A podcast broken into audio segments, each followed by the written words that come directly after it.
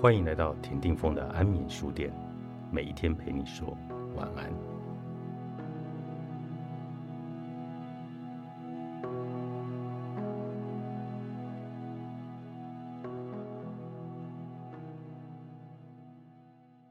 无论我们采取哪一种哲学的立场，有一个几乎无可置疑的经验事实是。较高阶的精神生活形式的出现，是与高度发展的大脑的功能息息相关的。因此，根据我们的感觉和直觉所构建的，以及我们为了方便总是想成有如它自身或为它自身存在的那个世界，并非单单由于它在于眼前的存在就真实呈现，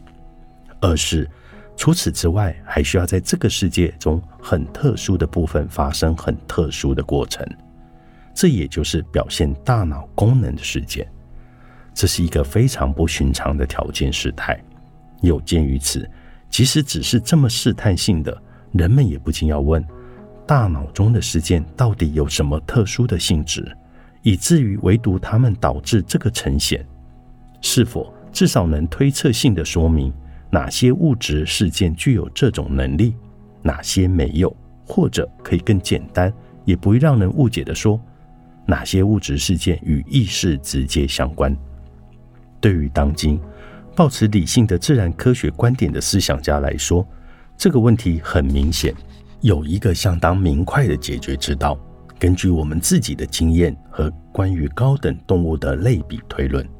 意识。只要有组织的生命物质中某件类似的事件连接，也就是与某些神经功能相关。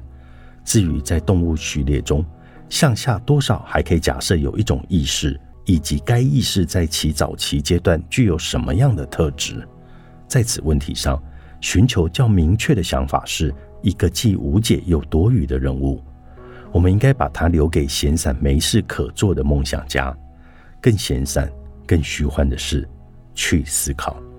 是否还有相关的事，或者是无机事件，或者甚至是与某种意识联系在一起的事件。关于这一类的想法，是无论谁都可以就自己喜好而假定的纯粹幻想。然而，可以确定的是，这种幻想没有任何的认知价值。我们无法否认这些看法的合理性。我只是不相信满足于此的人能真的完全明白这种见解为我们的世界图像带来的缺口是如此的巨大而无法填补，否则他们不可能如此轻率的对这样的想法感到满意。即使相对于无机的过程，有机有生命的事件或许才是较具普遍性的。然而在有机的过程中，神经物质和大脑的出现仍然是非常特殊的不寻常事件，而且是对我们来说其意义和重要性相当清楚的事件。在完全忽略大脑机制也以如此特殊的方式与感觉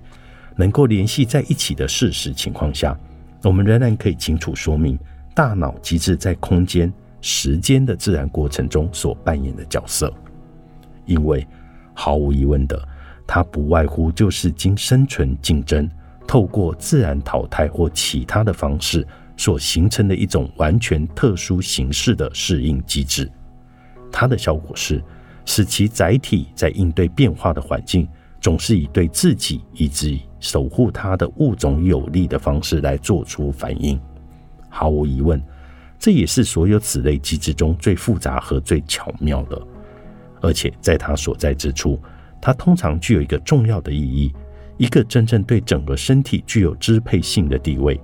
但它是某一种特殊的机制，不是那一类别中的唯一机制。有很多生物的物种其实并不拥有它，所以相对的，我们可以设想，意识是使这个世界首先呈现出来的那个东西。